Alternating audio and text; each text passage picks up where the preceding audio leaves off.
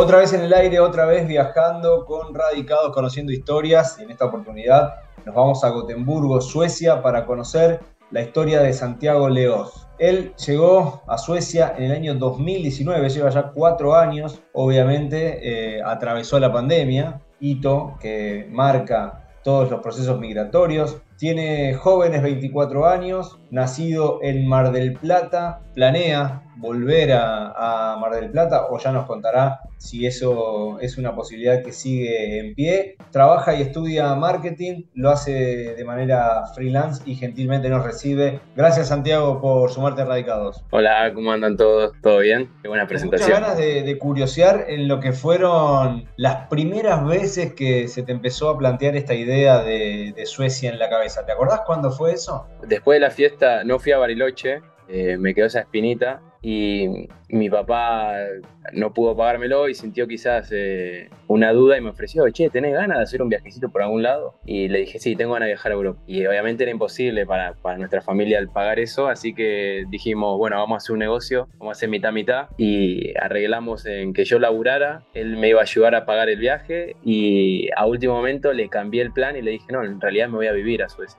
Saqué una visa Working Holiday, así que un poco lo defraudé, pero a la vez, no sé, el, el día me dice que la decisión estuvo bien de haberme venido para acá. Sí, es una buena, una buena anécdota y un, un aprendizaje, ¿no? Cuando uno se pone un objetivo en la cabeza tiene que buscar la forma de cumplirlo y vos a tu manera también lo, lo, hiciste. ¿Y con qué te encontraste en Suecia una vez que, que, llegaste? Porque imagino que en la previa esto es como expectativa versus realidad. ¿Qué, ¿Qué, imaginabas y con qué te encontraste? Me imaginaba un país parecido a lo que nos cuentan sobre Alemania, gente fría, un idioma diferente, gente estructurada, lo cual sí, es así, pero también no es tan así. La gente al principio es muy difícil entrar en un grupo con suecos, pero a la larga, una vez que sos parte de, de, de su círculo, son gente muy leales, a mi punto de vista. Pero bueno, casi la mayoría de las cosas que me imaginaba más o menos me, me, sucedieron. Pasa que, bueno, uno con 19 años pensaba que iba a venir acá a conseguir alquiler, conseguir el mejor trabajo y llenarme de plata. Y estuve año y medio recorriendo los sillones de, de Suecia porque era lo único que, que, conseguía para alquilar. ¿Cómo es el tema de, de los alquileres? Es, una, es, es, un país caro, ¿no? Eso lo, lo tenemos Muy claro. Caro. Tiene una moneda bastante fuerte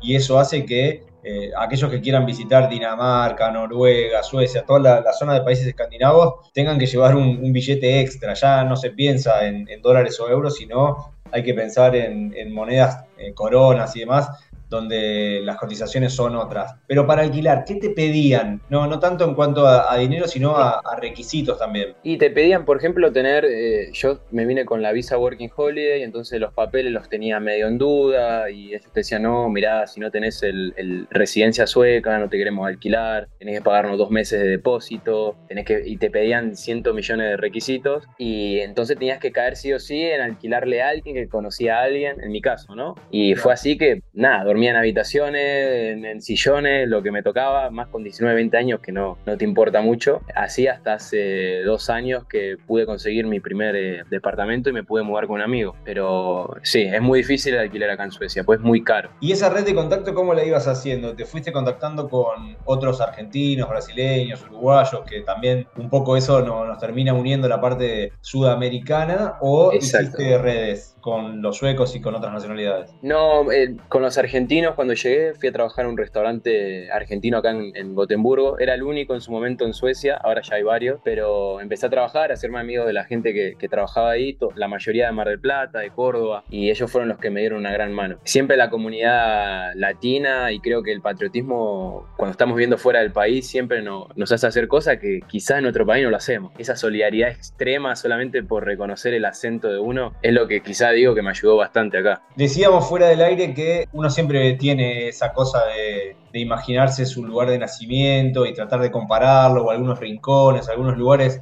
¿Vos le encontraste a Gotemburgo cosas parecidas a, a Mar del Plata? Sí, sí, sí, sí. La costa cerca, eh, una ciudad que en invierno es tranquila, medio millón de habitantes, parecido a Mar del Plata. En, a ver, vamos a decir en cantidad de habitantes. Obviamente la ciudad es bastante diferente en infraestructura, pero Mar del Plata no tiene nada que, envidiarle, te digo. Y después en verano es una ciudad que explota, un montón de recitales, eventos deportivos, eh, entonces se convierte un poquito a Mar del Plata. Tres meses de locura y nueve meses de, puro aburrimiento. Y ahí en ese tiempo de, aburrimiento, ¿a, qué apelás? ¿Cuáles son las actividades sociales que uno encara? ¿Actividades deportivas? ¿Cuáles son tus hobbies y tus pasatiempos? Normalmente acá eh, aprovechar cuando no hace tanto frío, enero, febrero, marzo, que hay mucha nieve, uno suele salir a jugar a la pelota. Organizar un equipo o entre amigos y ir a jugar a la pelota con siempre comunidades de, inmigrantes extranjeros, árabes, eh, gente de África, latinoamericano, que te pones a jugar a la pelota, porque el sueco no es, de, no es de sumarse a eso. Y después, más que nada, salir a tomar, porque no hay mucha opción para hacer. Se hace de noche a las 2 de la tarde, son quizás 15 o 16 grados bajo cero, entonces muchas ganas de hacer cosas no, no te dan. Y esa es una de las razones por las cuales por momentos me dan ganas de, tirar la toalla y volver. Es esa noche que, a uno le parece como la, tardecita de acá, ¿no? Como que el cielo no termina de, oscurecer tanto, no es una noche negra cerrada. Sí, o sea, es, te puedo decir que en enero creo que son 8 horas o entre 8 y 14 horas de luz en todo el mes. O sea, lo que van los 35, 31 días del mes, tenés 12, 14 horas en total. Es una locura y no hay luz. Eso atienta contra la, contra la cabeza, ¿no? Contra lo que uno piensa, imagina y, hasta hacemos una fotosíntesis distinta, me imagino también. Pero bueno, también el refugio está en el trabajo. ¿Cómo fue conseguir trabajo en, Suecia? Mira, eh, es una pregunta que mucha gente hace con el tema del idioma, cómo hay que hacer para conseguir trabajo y eso, pero la verdad que si, que si venís solamente con español es muy, pero muy difícil. Tenés que, aunque sea, venir con un poco de inglés o sueco. Y creo que me ayudó bastante el saber inglés a poder conseguir laburos mejores, como trabajar en locales de ropa, en hoteles, en recepción, en trabajos que no me gustaban tanto. Eh, pero también me tocó al principio laburar de, la copa, de los laburos que uno siempre tiene que hacer cuando tiene 19 años, eh, sea en Argentina, Suecia, son los laburos que a uno le toca hacer de principio. Sin experiencia, sin estudio, es lo que nos toca. Claro, decíamos también en la presentación que en estos cuatro años te tocó la pandemia, pero también te tocó el, Mundial. ¿Cómo se llevan con, el fútbol y con los argentinos? ¿Tienen un corazoncito ahí en, Argentina o hay rivalidad? No, los suecos no, no, no, le dan mucha, al fútbol no le dan importancia. Es un país que, que vos no entendés que no, les interesa más el hockey. Hay un estilo de hockey que es con, en cancha de, es en piso, que es como se llama Inebandi, floorball, y los locos se apasionan más por eso que por el fútbol, no, no le dan mucha, no les interesa directamente. Es muy triste, porque uno tan pasional, ¿viste? Te ven, te escuchan gritando los goles y los vecinos tocándote la puerta diciéndote, pero pará, loco, ¿qué, qué hace gritando los goles? Y vos decís, no, pero acabo de pasar, me acuerdo que fue cuando Colombia, Argentina le gana a Colombia con los penales del Dibu. Yo vi a Agustín, que era un amigo, gritando en el edificio y a las dos minutos la vecina preguntando qué pasaba. Claro, no, lo pueden entender. No, o sea, creen que estamos locos y piensan que es una estupidez. O sea, eso es lo que me pone triste. No entienden por qué la pasión. Eh, y yo trato de explicárselo, pero bueno, no se le puede explicar a la gente que no. Es difícil explicárselo. ¿Qué saben de Argentina? ¿Qué te dicen cuando vos les contás que sos de Argentina, de Mar del Plata? ¿Tienen algún, alguna idea o están totalmente errados como pasaba años atrás? No, vos sabés que diferente al fútbol, hay un, eh, fue un artista sueco que, vivió en el, siglo pasado en Argentina, llamaba eh, Bertil Taube, después iba a pasar una canción, y que hizo una canción llamada Fritjof of Carmencita, una canción sueca de, de tango que habla del río de la Plata, de San Borombón, de Buenos Aires. San Borombón, en liten by förutan gata Den ligger inte långt från Rio de la Plata entonces la mayoría de los suecos, que son ya gente de 60, 70 o más, crecieron con esa canción y todos los suecos la conocen la canción, porque es una canción, como decirte, no sé, Manuelita vivía en Peguajó. Får jag tala med din pappa och din mamma? Jag vill gifta mig med dig, Carmencita. Entonces Argentina es conocida por ese lugar, esa canción y además por el tema del deporte. Si cada vez que yo digo eh, Argentina, esas barreras que está sucediendo en Suecia, esa intolerancia al inmigrante, se rompen automáticamente porque les cambia la cara cuando digo Argentina. Te dicen, oh, Maradona, Messi, amigo, Buenos Aires, fútbol, y te cantan la canción. Entonces, sí, tienen conocimiento de Argentina. Eh, la, conocen bastante. Tiempo atrás tuve la oportunidad de conocer Suecia y ya en aquel entonces hablo de 6, 7 años atrás, se estaba viendo una corriente migratoria que, preocupaba al, sueco porque se habían generado en las periferias de las grandes ciudades algunos asentamientos, se dirían en, Argentina, donde había muchas, muchas cuestiones vinculadas a la violencia, a la delincuencia, y Suecia ya se estaba empezando a, preocupar por ese tema. ¿Se vive eso? ¿Se vive en cuestiones de racismo? Me acuerdo que también hubo un, atentado, creo que era en un local de, Sara o en un local de ropa céntrico también. En Estocolmo, sí. Eh, ¿Eso se, empezó a acrecentar en Suecia? Sí, sí, sin duda, sin duda. Es el 20% de, de los suecos votaron a un partido declarado ultraderecha, donde el, el líder dice abiertamente, yo no quiero más inmigrantes y los que hacen mal hay que echarlo a su país. Y el sueco no es tan como, como nosotros de decir lo que pensamos, si seamos kirchnerista, antikirchnerista, lo que sea, siempre decimos lo que pensamos. Eh, ellos no, son políticamente correctos, pero con una copita de vino de por medio te lo dicen. Y a mí trabajando en restaurantes, la primer mirada, yo tengo pelo, bueno, pelo negro, soy un poquito morocho, y a veces se piensa, se ponen a preguntar, ¿de dónde sos? Y ellos te dicen abiertamente que no tienen problema con nosotros, pero que en Suecia están un poquito preocupados por todo cómo va creciendo la criminalidad. Se siente que ya los suecos andan con miedo de ir a ciertas zonas, se empieza a sentir. Ya hace bastante que de que llegué yo que los suecos siempre mencionan que hay zonas de la ciudad donde no hay que ir y bueno, un poquito triste, pero bueno, a ver, hay como digo, en la, inmigración hay gente buena y mala como en todo.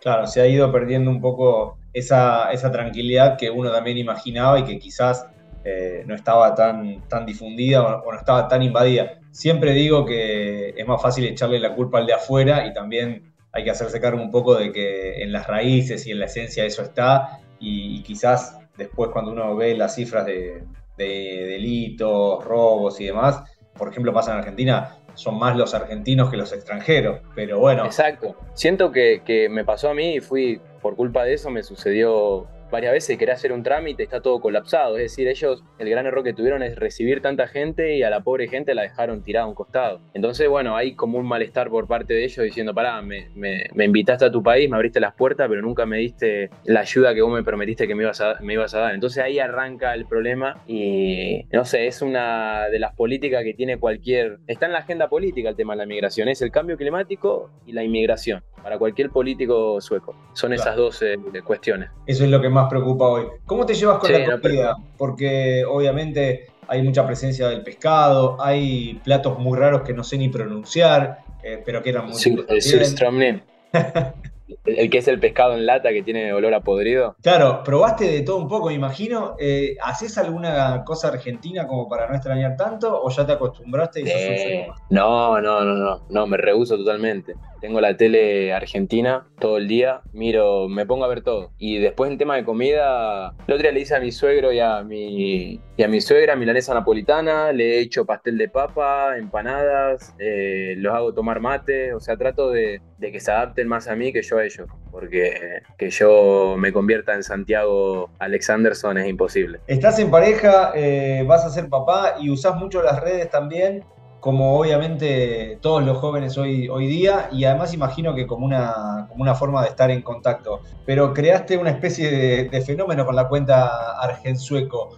¿Cómo se te ocurrió eso y, qué te generan las redes y qué te, qué te aportan, digamos? ¿Te hacen estar más conectado con la Argentina o es un pasatiempo? No, es, mi club, de, ¿viste? Como Alcohólicos Anónimos. Es, es, mi, es mi, mi, lugar donde expreso mi, mi extrañitis. El extrañar mi, mi gente y, y empezamos con cuando fue la finalísima. La verdad que nunca pensamos hacer videos. Siempre hacíamos videos boludeando y se lo mandábamos a mi familia y se cagaban de risa. Pero cuando Tays Sport nos hace una entrevista y dijimos eh, que bueno, que parecía una villa, Marito, esto, el video se hizo súper viral y empezamos a hacer videitos así nomás en TikTok que no tenían muchas vistas hasta que uno creo que, que pegó pum para arriba, que fue uno de Isa escuchando cumbia en el auto. Y dijimos con Isa, ya fue, vamos a hacer videos, vamos a cagarnos de risa un rato, y charlamos con gente, conocemos gente. Al principio estuvo bueno porque que me hizo conectar con muchos argentinos viviendo en Suecia, hasta que hoy día me genera contacto con gente en el ambiente del fútbol y nada, si se puede decir, pero, o sea, me hablo con algunos jugadores de Boca, de River, y para mí eso es imposible. Era imposible si no era por, por las redes. O sea que me hace muy bien. ¿Hincha de qué equipo sos? Aldo Civi, pero le tengo un amor a River. Doble casaca, pero entiendan que Aldo Civi nunca jugó en primera. siempre fue un equipo del, del argentino Aldo Civi. ¿Y quién te escribe de, River, de Boca? ¿Quién se contacta? estuvimos tirando un par de comentarios con Langoni, la familia de Cavani me escribió, después de River me habían escrito varios chicos de, reserva, estuvimos hablando con ellos, después, bueno, de Tucumán varios, porque estuve con los chicos de Tucumán, me escriben varios. Nada, tengo más que nada eh, charlas así de, que se ríen de los videos y yo les tiro comentarios, ¿viste? Trato de, siempre hablar con humor con ellos, no tanto en el chip, ¿viste? Del fanático, porque los asustás. Tal cual, es una forma también de, estar en contacto y cerca de la Argentina, que por lo que nos comentás, lo haces a diario y, estás ahí empapado un poco de, lo que pasa en, la Argentina. Contanos de tu relación y cómo haces para que tu, pareja esté escuchando cumbia argentina en Suecia. ¿Qué, qué le pasa a ella con, con todas las cosas argentinas, le gusta, sé que vinieron a conocer Argentina también y de ahí nace un poco la idea de, volver, ¿eso sigue en pie? La verdad que sí, no te, voy a, no te voy a decir que no, o sea, no hay día que no extrañe, no hay día que no quiera volver y creo que eso de ser tan fuertemente argentino o tan conectado a mi cultura hace que Isa a la larga lo entienda y se adapte a eso también. Siento que la pobre se tuvo que adaptar más a mí que yo a su país. Eh, y le gusta, no le disgusta. Vos sabés que hay, yo tenía una exnovia sueca cuando llegué que yo le mostraba a la Argentina, me decía, bueno, qué bueno, ¿qué quiere que haga? Me decía, bien por vos, o sea, bien por vos y por los 50 millones que viven allá. Pero Isa no, de primer momento le gustó, cuando viajó a Argentina se conectó muy bien con mi familia, eh, generó otro tipo de relación, más allá de, desde mi lado, ella tiene amigos, tiene gente que quiere en Argentina, entonces eso hizo que, despierte su curiosidad por entender eh, el por qué somos así, tiene un gran, eh, una gran filosofía de pensar que nosotros en Argentina le damos mucho valor a la familia, entonces ella quiere ser de esa manera y quiere investigar por qué somos así. Está en una investigación constante de por qué el argentino es así. Empezó a entender también lo que te pasa a vos y lo que sentís con, tu país. Y ese, ese es el primer paso, porque si en el día de mañana está la posibilidad de radicarse en Argentina, va a tener que adaptarse más a eso que, a su historia de vida. Cuando salió esta noticia que iba a volver, muchos comentarios te tiraban la buena, otros la mala, porque igual, a ver, entiendo que digan, oh, pero Suecia primer mundo, que pum, que pam. Y hablaba el otro día con un amigo, una vez que te mudas a un país así y empezás a obtener cosas materiales que quizá en Argentina no las tenés y te das cuenta que eso no te llena, es una cosa tan básica de pensar que es vivís una sola vez, como para estar en un lugar donde no te sentís cómodo, y buscar un equilibrio entre estar acá y allá es lo que al futuro es como mi gran proyecto. Y sé que lo voy a, lo estoy organizando y van las cosas bien, pero se extraña mucho, ¿viste? Vos seguramente cuando estuviste en Suecia, estuviste viajando, eh, extrañas mucho volver a tu casa y querer comerte unas milanesas con papa o querer ir al fútbol o querer estar con tus amigos, porque es diferente. Sí, sin lugar a dudas, uno, por más de que empiece a tener esa sensación de seguridad en algunos países, ese bienestar o la ausencia de inflación y demás, eh, los, sentimientos, el día a día, la, forma de ser, de las amistades, de relacionarse, es muy diferente en, Argentina, en, todo el Río de la Plata y en algunos lugares de Sudamérica también, y, es muy difícil de, de, cotejar. Además, uno nunca deja de sentirse extranjero. No, sos vos, yo siempre digo, el que viene acá y se cree que al segundo año sueco está súper errado porque nunca lo va a hacer. A ver, el que se quiere quedar a vivir acá o como el que se quiera ir, están los dos en la misma razón porque cada uno vive su vida a su manera. Pero todos los europeos, he enviado varios amigos suecos a Argentina, los cuales estuvieron en mi casa cenando eh, con mi familia y no las conocían a mi familia, y ellos me decían lo mismo, siendo suecos que nosotros tenemos un valor, no le damos valor a cosas tan simples como es eh, la riqueza humana que tenemos. El, invitar, el charlar, el abrirnos, el, ser solidario. Y acá no existe. O sea, acá una embarazada se sube a un bus y no se levantan, pero digo bus, viste, ya me estoy poniendo un colectivo. Eh, no se levanta nadie a darle un asiento, se hacen un poco los boludos, ¿viste? Eh, no son de charlar, necesitan alcohol para poder eh, ser sociales. Entonces, ¿qué, estilo de vida es esa? Eso es algo que, no, que me sigue chocando y no lo sigo entendiendo, pero bueno, mi situación es que tengo una, novia embarazada y significa estar un tiempito acá, pero eso no quita a un futuro volver. Gotemburgo, contame un poquito de la ciudad. nos contaste un poquito de, tu día a día, de, cómo son las relaciones y demás. ¿Cómo es la ciudad? ¿Qué te gusta? ¿Hay algún paseo costero que es tu preferido? ¿Una plaza, un parque, un café? Sí, ir, a, ir a la zona antigua de la ciudad a tomar café con, las facturas, ponele. Son como unas tortas de canela. Ese lugar es mágico. Si venís acá te lo recomiendo, se llama Haga. Es H-A-G-A. Es una zona de Gotemburgo muy linda, tranquila, pintoresca, nada lujosa, pero súper súper tranquila. Y después, en el verano, la época de, de Gotia Cup y Partile, que son como eh, mundiales de, de handball y de fútbol de, para todos los equipos del mundo. Creo que esas dos semanas en Gotemburgo son de las mejores del mundo. Es como el clima de mundial. Como Juegos Olímpicos ahí. Sí, como Juegos Olímpicos vienen, vienen de Argentina, de todo el mundo, y vos estás, viste, o sea, mirando deporte todo el tiempo. Es una ciudad muy deportiva. Y a mí me encanta el deporte, o sea que cualquier persona que escuche esto y tenga ganas de emigrar, eh, Gotemburgo es una ciudad súper súper linda en ese sentido. Sí, también nombraba festivales de música. Yo no, recuerdo exactamente, eh, con miedo a, estar diciendo algo incorrecto, pero creo que Inexcess, Roxette y demás, diferentes bandas, son suecas. Y bueno, Son suecas, sí. Bueno, Avicii, Swedish House Mafia. Eh, no, acá el tema de la música son muy buenos estos, estos son muy buenos. Yo a veces que digo, le digo a no entiendo cómo puede ser que los suecos, siendo tan antisociales, se inspiran en hacer tan buena música, ¿viste? Porque no. Pero bueno, creo que ahí estar encerrado en su casa los motiva. La parte creativa. ¿Y hay muchos festivales en Gotemburgo? ¿Participaste de alguno de ellos? No, no, no, no, no por el momento. Isa sí es. Eh, ha tocado. Isa tocó con. Eh, con el de ABBA. ¿Cómo se llama Isa? Eh, Björn, no, el otro, ¿cómo se llama? Eh, bueno, el, que no es Björn. Isa tocó el violín con el otro. Así que dedicada a la, música. Sí, muy buena. Es muy buena, en serio. Ella y la hermana, las dos. A ver si, la, si las puedo meter a un proyecto y me voy a tocar cumbia ya. nos quedamos con esa información de esa información musical que nos pasaste para, para ir curioseando. Compartimos tu cuenta también. Contanos cuál es para, para seguirte y para compartir con toda la gente que nos escucha y obviamente eh, el cierre de cada entrevista se lo dejamos en, manos de, nuestra, de nuestro protagonista, que en este caso sos vos, Santiago, que está radicado en Suecia desde el año 2019, que tiene eh, esa idea de volver a su Mar del Plata natal más adelante tal vez, que va a ser papá, que tiene tan solo 24 años, que estudia y trabaja en el rubro del, marketing y que tiene esta cuenta que decíamos Argen Sueco. ¿Así la encontramos? Sí, búsquenla como Argen Sueco. Ahí se van a divertir un rato con las ocurrencias que tiene Isa. En TikTok o Instagram, cualquiera de los dos. Y nada, decir a la gente que, que siempre igual los aliento al que quiere viajar y al que no quiera viajar. Están los dos en el, en lo correcto siempre. Ninguna de las dos decisiones está bien o mal. Es una buena, una buena filosofía, hacer un poco lo que te dé la gana y, y tratar de que te vaya bien.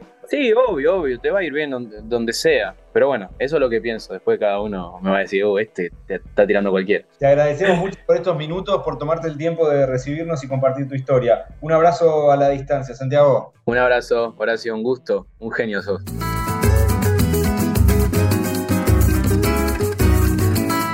Si disfrutaste del viaje, muy pronto nos volvemos a encontrar con un nuevo destino para seguir conociendo el mundo y saber cómo viven los argentinos más allá de las fronteras.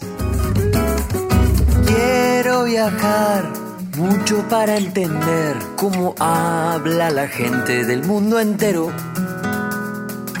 Quiero saber inglés, francés, japonés, alemán e italiano qué hora se levantan los ingleses. Y si los rusos miran la novela de las nueve.